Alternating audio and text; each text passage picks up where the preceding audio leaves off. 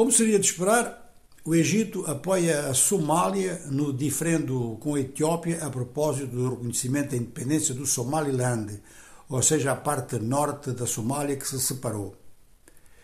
Este facto vem também de diferendos, mesmo de fricções importantes entre o Egito e a Etiópia a propósito da utilização das águas do Nilo. Mais concretamente, a Etiópia construiu uma super barragem no seu território, no seu espaço do Nilo, mas isto é contestado pelo Egito e pelo Sudão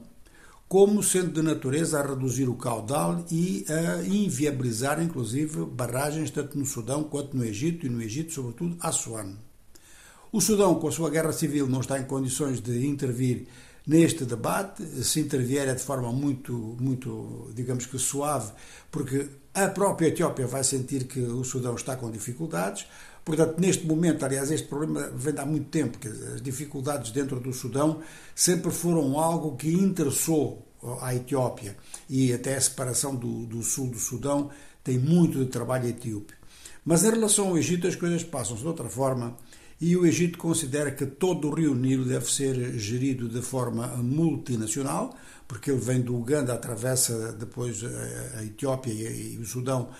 e todo o, todo o Egito, de norte a sul, costuma-se dizer que o Egito é um presente do Nilo, 95% da população egípcia vive nas margens deste rio,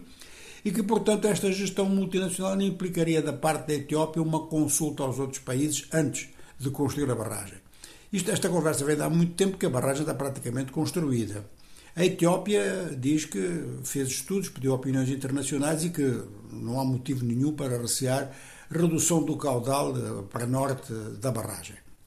Vamos para a África Central, República Democrática do Congo, onde se nota uma tendência para a aceitação da reeleição de Félix Tshisekedi como Presidente da República há uma espécie de outro consenso, é que as eleições foram totalmente desorganizadas, mas funcionaram no meio de uma grande desorganização.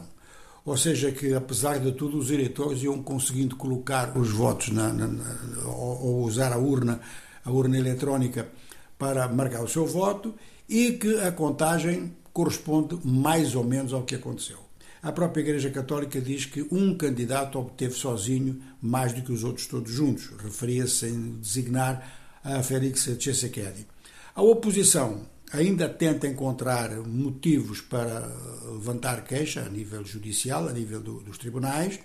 mas isto está muito difícil, porque a nível da própria população ficou a sensação de que houve desorganização no processo eleitoral, mas também houve uma grande desorganização na oposição que não conseguiu apresentar, digamos que, uma plataforma comum. E, logicamente, que numa situação deste tipo, a oposição vai ter muitas dificuldades de ter apoio popular para fazer pressão, no sentido, então, de anular as eleições e fazer eleições de novo.